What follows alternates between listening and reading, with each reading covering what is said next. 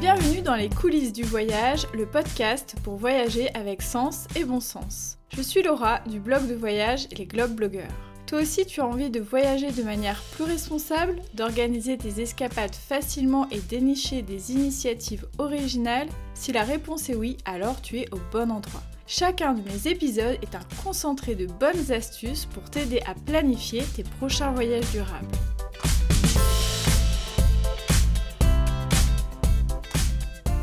Hello hello, j'espère que vous allez bien, que le confinement n'est pas trop désagréable pour vous. Je vous remercie pour les retours que j'ai pu avoir sur euh, ce format un peu à l'arrache que j'ai fait euh, la semaine dernière, un peu euh, à la va-vite sur 5 applications qui peuvent être utiles pendant le confinement. Vous avez eu l'air d'apprécier ce format un peu court et je me suis dit bah tiens et si pendant le confinement je faisais un épisode par semaine? Et comme je ne peux pas forcément faire de grands épisodes parce que j'ai mon loulou à la maison, je profite qu'il soit un petit peu au parc pour vous faire un deuxième épisode court. Comme vous le savez, je suis une citadine, j'habite à Nantes et une ville sans musée, sans lieu culturel, sans café, sans restaurant, bah c'est franchement très très triste.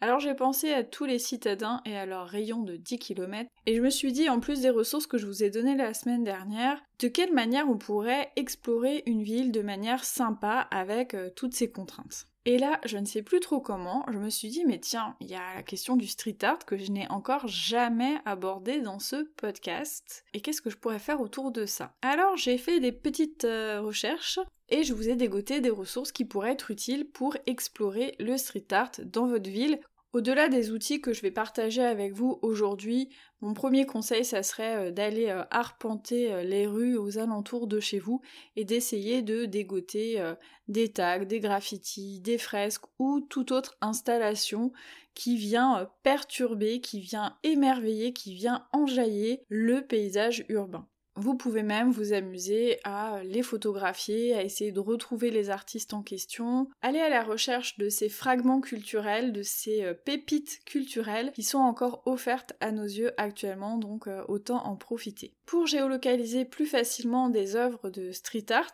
je vous ai déniché deux applications sur mobile. La première, ma préférée, il s'agit de l'application Star, S-T-A-R-T, ou Start si on la prononce euh, à l'anglaise.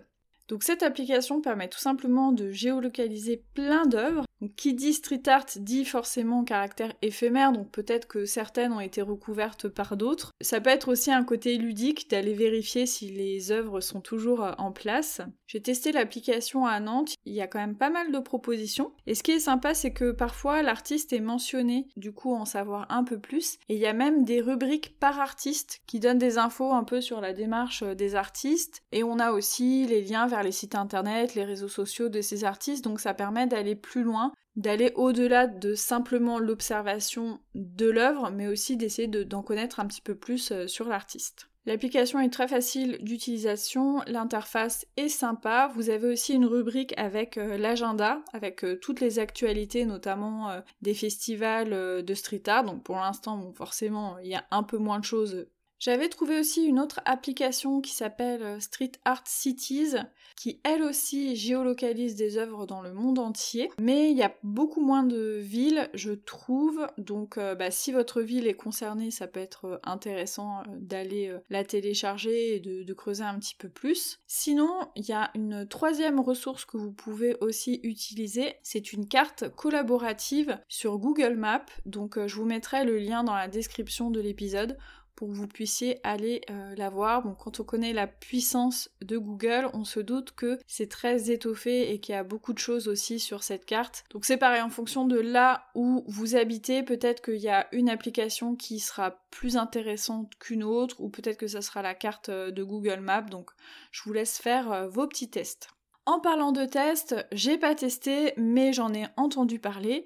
Il s'agit de Urbacolors. Donc Urbacolors, c'est un réseau social où chacun immortalise des œuvres de street art. Donc là, c'est pas forcément un outil pour aller euh, chercher les œuvres qui sont près de chez soi et aller les voir, mais euh, voilà, ça peut être un, moyen d'échanger avec euh, d'autres passionnés et de découvrir des œuvres qui sont pas forcément dans sa ville. Si vous avez aussi envie de prévoir de futurs voyages en lien avec le street art, sachez qu'il existe de nombreux festivals, notamment en France, hein, mais aussi en Europe bien entendu, autour de cette thématique-là. Je vous ai recensé pas mal de festivals en France, donc je vais pas les lister là parce que ce serait un petit peu lourdingue, hein, mais je vais mettre tout ça soit dans la description de l'épisode, soit dans la retranscription sur mon blog quand j'aurai le temps de le faire, parce que comme je vous le dis, en ce moment, c'est un petit peu complexe. Alors je vous en cite quand même quelques-uns. À Grenoble, vous avez le Street Art Fest. À Besançon, vous avez le festival Bien Urbain. À Rennes, vous avez le Mur de Rennes.